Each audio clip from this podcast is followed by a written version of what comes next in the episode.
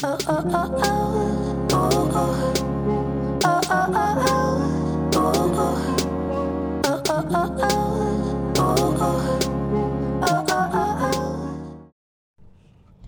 大家好，我是凯利哥。最近啊，我有一个采访，我觉得真的是前所未有的体验。因为一般呢，采访我的人大部分都是，比如说采访，哎。当当妈妈的心态，刚开始生小孩的时候一定是这样吗？怎么的？因为我我其实不太会教养小孩，我就是一个很随心所欲的人，然后就会很多就是来采访的编辑，他们可能会针对像是哎我怎么放养小孩啊，然后我创业的故事啊，还有我这个人的呃过往经历呀，大部分采访都是朝这方面。然后在去年比较多的采访，其实就是小鹿生病的事情啊，然后。我们怎么去面对这一些困难的时刻，然后可以还是一样，就是可以过正常的生活。就是去年的采访，大部分都是在这个这个。呃，主题上面围绕啦。那今年呢，我接了一个采访，它也是 podcast 的采访。那因为这个 podcast 已经上了，所以我可以录这一段，就是跟大家分享一下。那时候啊，我看到那个来采访邀约的时候，他是呃静好听，静就是静止的静，静好听的 podcast 的节目。然后他的制作人是诶国国营国营。国营小姐的，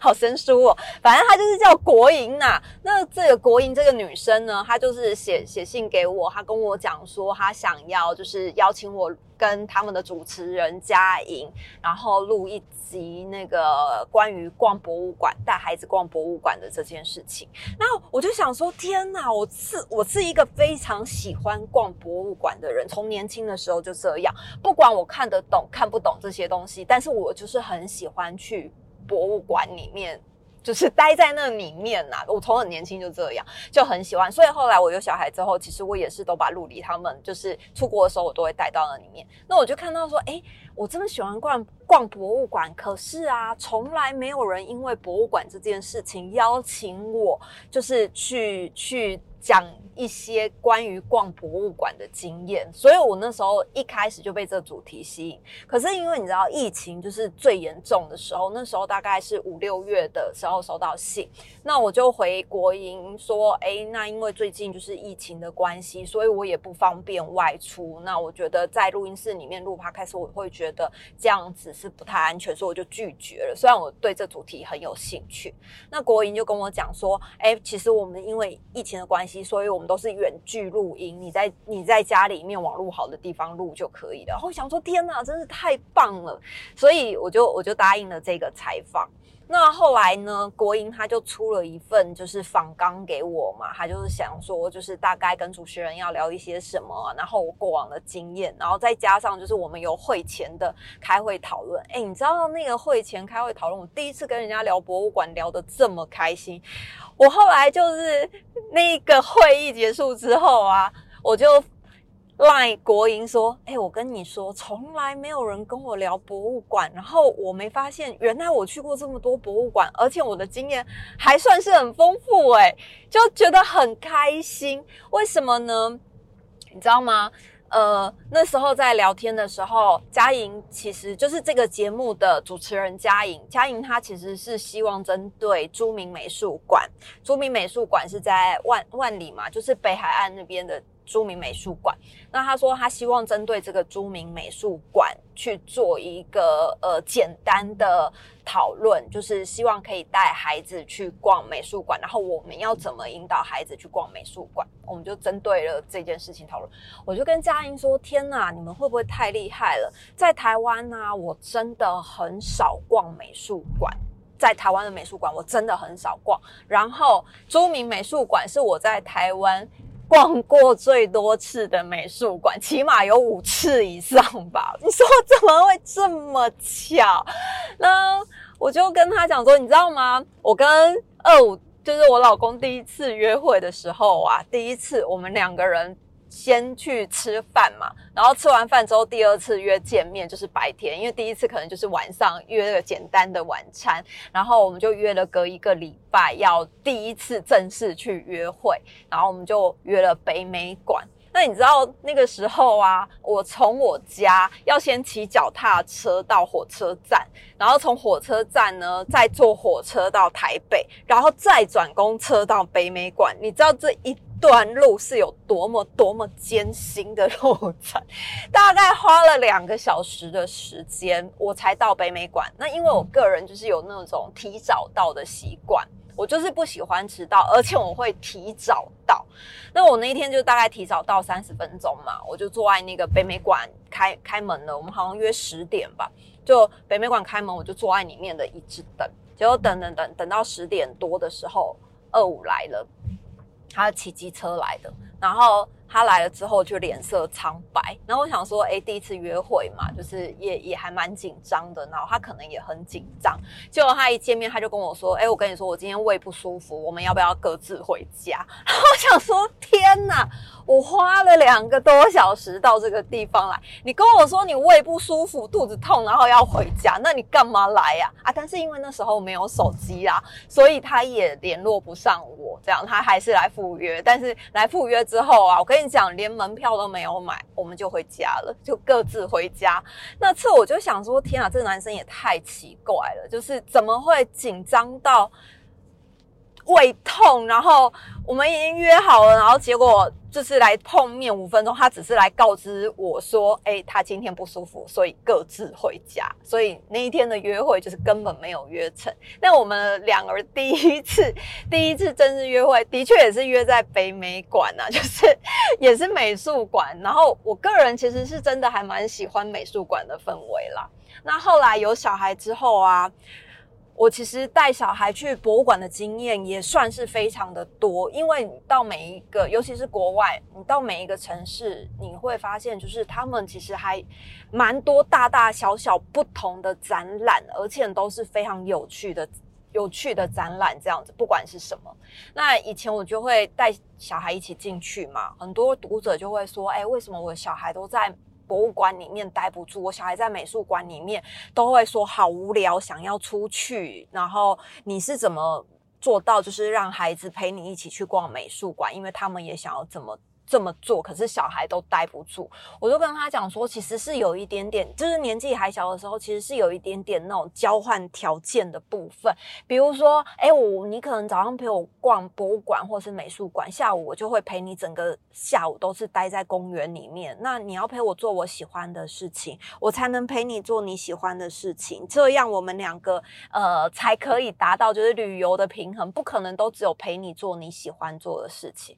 那你知道孩子在。在那个氛围里面久的时候，他自然而然就会知道，就像在电影院里面，你就是不不能站起来跑跑跳跳；在博物馆里面，你就是不能大声喧哗。就是他们在那个环境久了之后，自然就会知道，哎，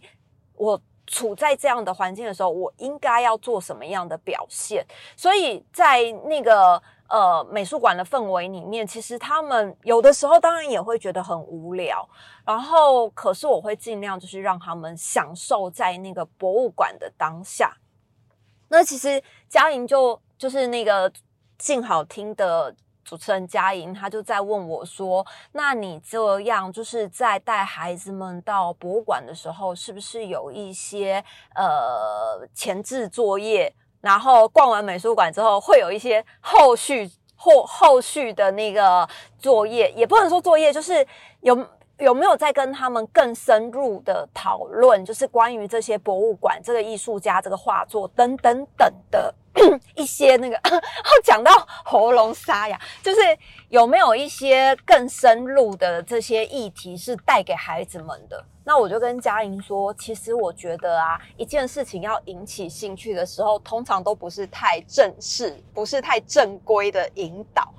因为像我就是一个疯妈，然后我就是一个疯子，然后我又很爱乱问问题，所以呢，在带小孩去博物馆之前，我通常拿最近的那个北美馆的盐田千春的展览来说好了。其实我不会一开始就介绍他们说，哎，这个日本的艺术家是哎谁谁谁，然后他做了什么事情没有。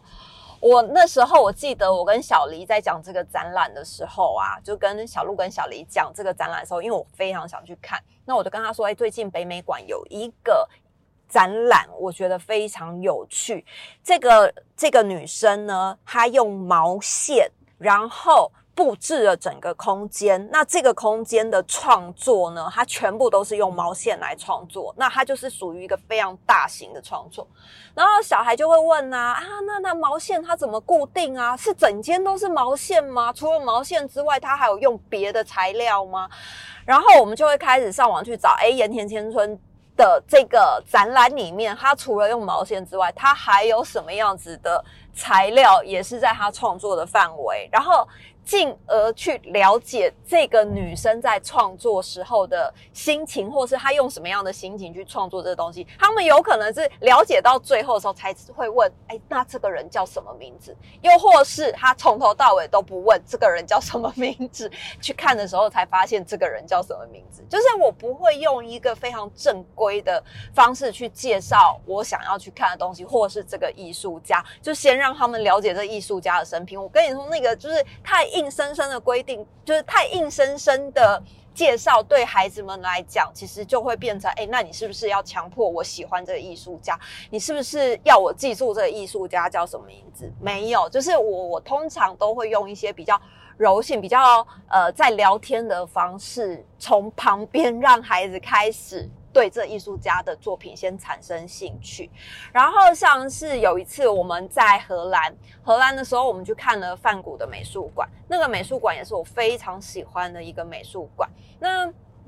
在小黎大班的时候啊，其实他们的幼儿园有针对每一个艺术家的画，然后让小孩去做一个呃模拟画的一个动作。所以小黎那个时候他就选了梵谷的那个向日葵。那在荷兰旅行，我们就一起去去预约那个向。范谷的美术馆嘛，所以那个时候啊，小黎他对于范谷这个人啊，在台湾的时候，其实就已经有一点点的认识了。比如说他割耳朵，比如说他有精神病，然后比如说他跟他的朋友怎么样，这样就是他会有一点点粗浅的认识。所以对于他的画作，小黎也有粗浅的认识。到了。那个博物馆里面的时候，就是呃，范古美术馆的时候，他才会发现更深入的一些事情，比如说他的生平、他的创作、他的更多的东西。然后我就觉得，哎，这样子的带孩子去逛博物馆、逛美术馆的另外一个方式是，先引起他们对于这个。画家或者是这个艺术家的某一些作品的兴趣之后，再进游带他们去美术馆，然后去了解更深刻的那个一些这个作家或者是这个画家的生平等等。那我就觉得，哎，这个方式很棒。然后还有像是哦，对，然后那一次我们去看了那个梵谷美术馆之后啊，回来回来旅馆那个我们的那个租的房子里面公寓的时候呢。我们那天晚上就找了范谷的电影，就是他那时候有一部电影，然后也是好几年前，我个人也没有看过。然后我就跟那个小孩们一起看这部电影。然后这部电影里面呢，他从头到尾都没有，好，我记得好像是没有台词，还是没有没有什么，就是它是一个我觉得非常好看的电影。然后他把范谷的一个一整个生平，然后。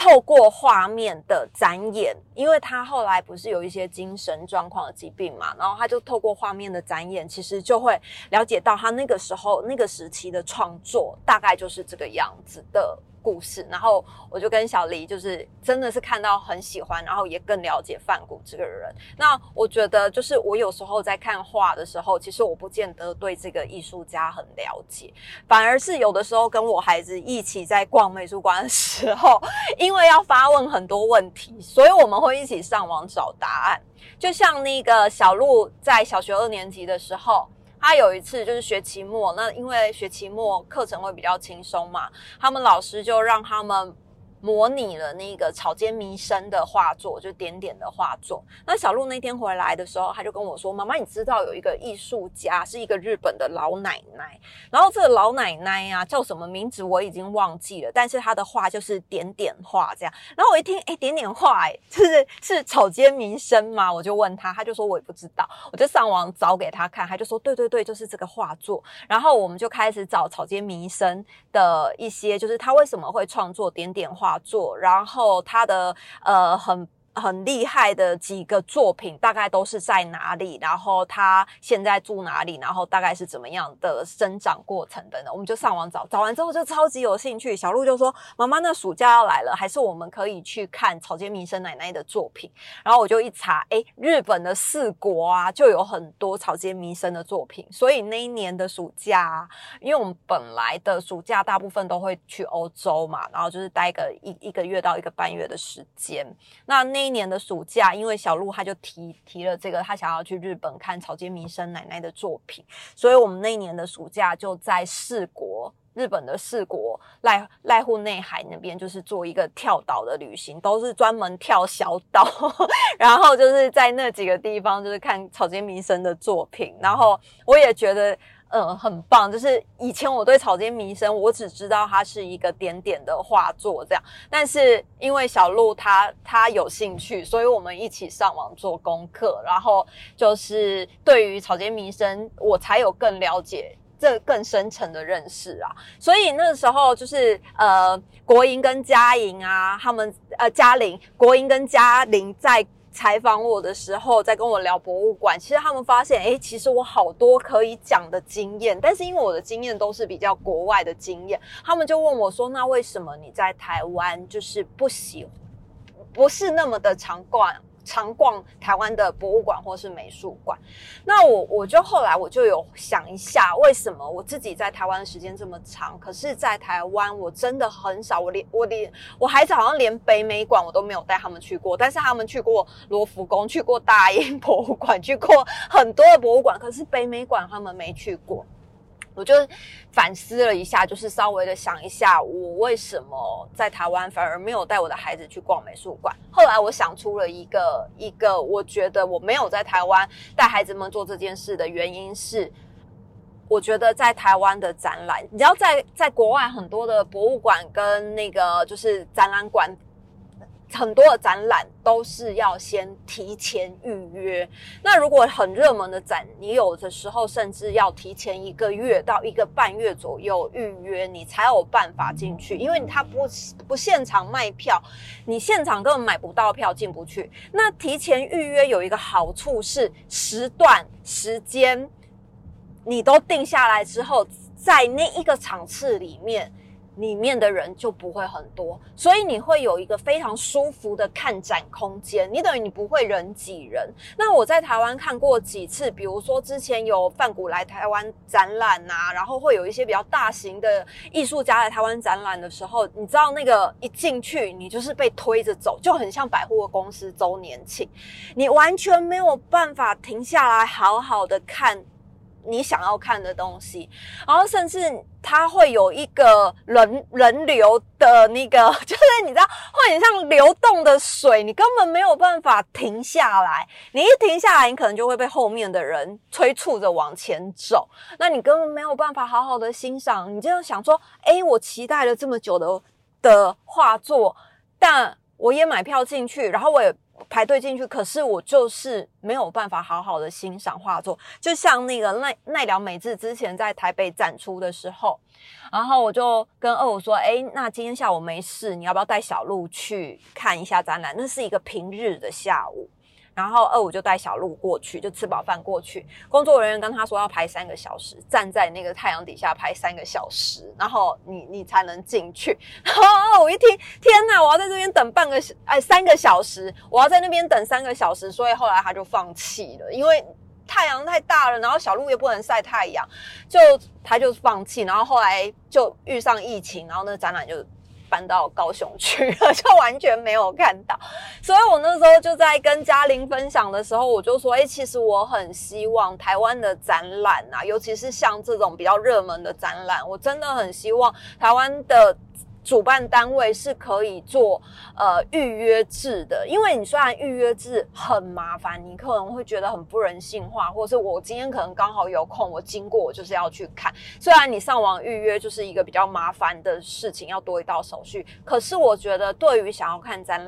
展览的人来说呢，这会是一个把。看展品质提升的一个很好的方法，包括你带小孩进去的时候，你会发现，就是你有很好的空间、很好的时间，然后很安静的氛围，你不会被人赶着走，然后被人流推着走，这样你就会得到一个很舒适的看展空间。所以我就跟嘉玲分享说：“哎，我觉得在国外看展很舒服。”你不会觉得你旁边闹哄哄很多人，然后挤得不得了，然后还有还给你赶快，就是你在这边只能待三分钟，然后因为后面很多人在在等，这样子就赶快把你赶走。所以我就说，哎，我觉得这个这个部分在国外看展的经验很好，然后我也希望就是接下来国内真的比较重要的展览也可以做预约制的部分。那然后还有一个我觉得很重要是，我也跟嘉玲分享，就是那个语音导览的部分。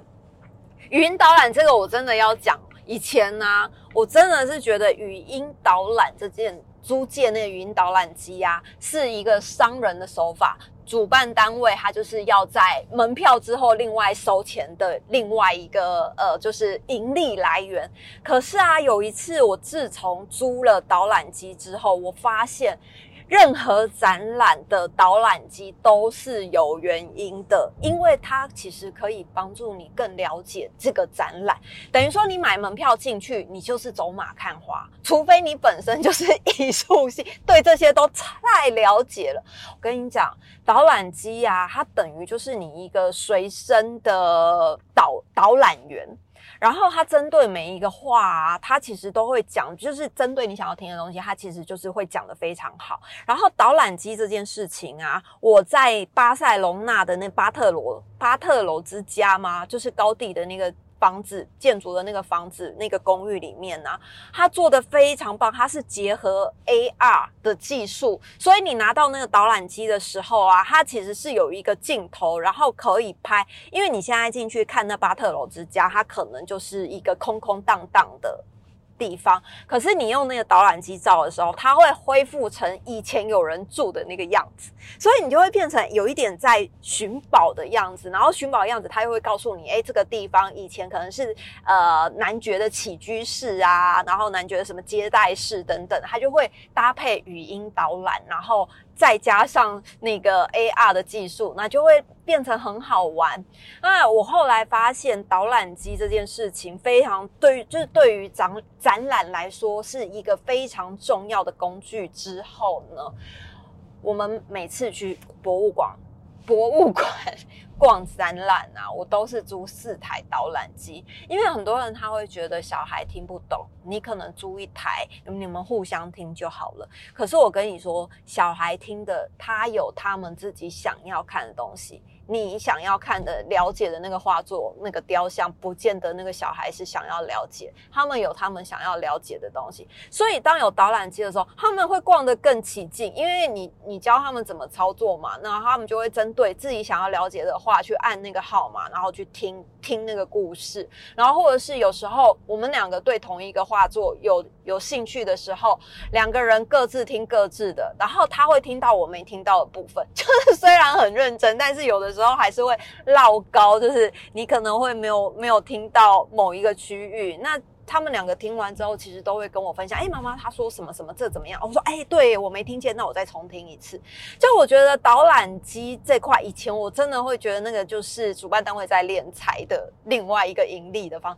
可是我自己用过之后啊，嗯嗯，我跟你说，每次去逛。任何的画展、博物馆，然后看任何的展览，只要有导览机可以租借，我宁可都会再多花一点点的钱去租借这个导览机，因为它会让你对于那整个的展览更了解，而且对于作品来说，就是你会把这个展览逛得更透彻，然后更了解这一些展览的一些作品。我觉得导览机真的是很很棒，台湾的导览机也做得很棒啊。然后我觉得接下来，因为现在就是北美馆也是要预约制嘛，你知道我已经连续两天到，我现在看时间我又没有预约到了，就是整个因为现在北美馆的盐田千春它的。展览也是得先就是变成要预约制，那我觉得预约制很好啦。然后我就是已经连续两天都预约不到场次，所以希望接下来在开放的时候我可以顺利的预约到。然后还有像是故宫，我也很想要带小孩去逛，因为我之前去逛的时候就是。我虽然没有很喜欢，就是中国文物这种，因为我比较喜欢那种就是雕像啊、雕塑那那类的。然后像是故宫比较多的那种什么瓷器什么的展览，这个我我比较没有兴趣。可是我觉得小孩还是。可以带他们去看看，即使我没有兴趣，那我觉得跟着孩子一起逛博物馆的时候，会有一些不一样的发现呐。所以接下来呢，因为暑假还有一个月嘛，那。我知道，就是台湾现在还有非常多的展览都很值得去看，然后也都是因为疫情的关系，所以都采预约制。我也觉得这样非常的棒，虽然我都 预约不到。然后在屏东还有另外一个艺术家阿雷的展览，他在看海美术馆，然后是在一个呃屏东比较南南边的地方。那个展览我已经预约好了，但是我现在还找不出时间可以去，然后可能到时候真的没有办法过去的时候再取消预。如果你是住在高雄的的朋友，或者是最近有要到垦丁玩的朋友，我觉得也可以把阿雷的这个艺术家的这个展览列到你的行程里面，我觉得会是一个很棒的旅行。好，今天的博物馆就分享到这里，下次见，拜拜。